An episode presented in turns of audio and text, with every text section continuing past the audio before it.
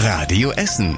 Der Tag in fünf Minuten. Am 5. Dezember mit Tobias Stein. Guten Abend. Die wichtigste Meldung des Tages kam heute Mittag so gegen 14 Uhr. Bei uns in Essen wird es erstmal keine Dieselfahrverbote geben. Stattdessen gibt es einen Kompromiss zwischen Stadt, Land, Bund und deutscher Umwelthilfe mit 33 Maßnahmen, von denen fast alle auch schon beschlossen oder in der Umsetzung sind. Die Umweltspur in der Innenstadt gehört dazu, die intelligente Ampelschaltung auf der Alfredstraße, höhere Parkgebühren, bessere und günstigere Bus- und Bahnangebote auch.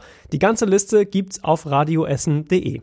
Die Stadt ist auf jeden Fall erstmal glücklich. Mit der Sprecherin Silke Lenz konnten wir vorhin schon sprechen. Wir freuen uns darüber, vor allem, weil wir vor Gericht eben punkten konnten mit dem Maßnahmenpaket, was wir vorgeschlagen haben. Weil ähm, es für uns nicht nur wichtig war, keine Dieselfahrverbote ähm, zu bekommen, sondern vor allem eben auch, dass wir keine Ausweichverkehre innerhalb des Stadtgebiets produzieren. Denn das wäre ja eine Folge von Dieselfahrverboten.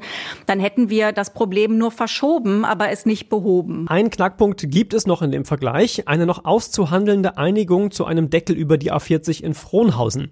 Dazu gibt's noch Gespräche in den nächsten Monaten. Details auch dazu auf radioessen.de.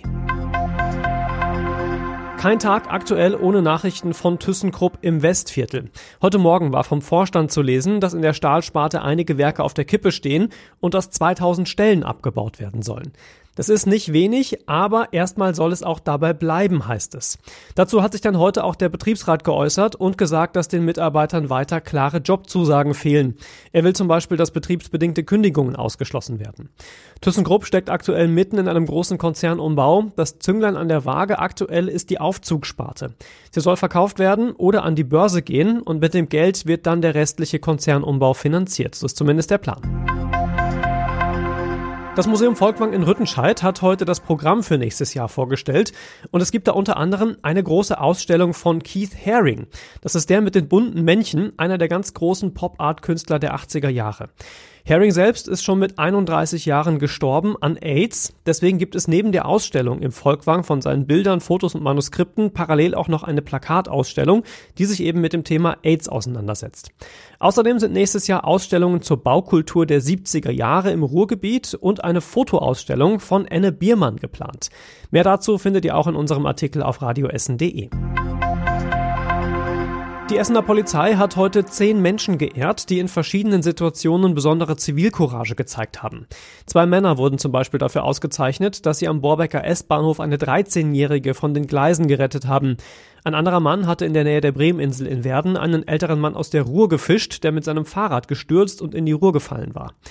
Eine Frau hat sich außerdem in Frohnhausen besonders mutig gezeigt. Sie hatte eingegriffen, als sie einen sexuellen Übergriff an einem Mädchen bemerkt hatte auf einem Spielplatz in Frohnhausen. Alle zehn Ehrungen könnt ihr bei uns im Internet nachlesen. Alle haben es verdient, das kann ich schon mal sagen. An der bischöflichen Sekundarschule in Stoppenberg laufen die Vorbereitungen für einen spektakulären Ausflug. Die ganze Schule reist mit allen Klassen nächstes Jahr nach Rom und trifft da den Papst. 20 Reisebusse werden dafür geordert. Bei der Abfahrt muss vielleicht sogar die Straße vor der Schule gesperrt werden, hat uns der stellvertretende Direktor erklärt. Weil wir natürlich auch die Mamis und die Papis haben, die gerne sicherlich mit dem Taschentuch winken wollen, bedeutet das natürlich auch schon logistisch, dass man da einiges vorplanen muss. Das ganze Interview mit Benedikt Barfek zum Ausflug nach Rom zum Papst gibt's auch auf radioessen.de.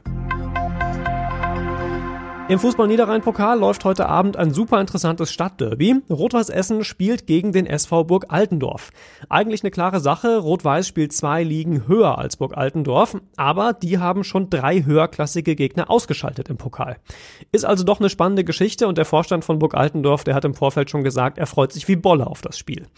Je nachdem, wann ihr den Podcast hier hört und wie sehr ihr da hinterher seid, kennt ihr das Ergebnis vielleicht sogar schon. Ansonsten bekommt ihr das natürlich morgen früh hier bei uns in den Radio Essen Nachrichten. Und was war überregional wichtig? Dass das Amtsenthebungsverfahren gegen US-Präsident Trump jetzt offiziell beantragt worden ist, und zwar unter anderem wegen Amtsmissbrauchs und Gefährdung der nationalen Sicherheit und wegen des Eingriffs in die Wahlen. Außerdem haben in Frankreich heute Hunderttausende Menschen gegen die Rentenreform der Regierung protestiert. Bestreikt wurden der Nah- und der Fernverkehr, der öffentliche Dienst, Krankenhäuser und Schulen.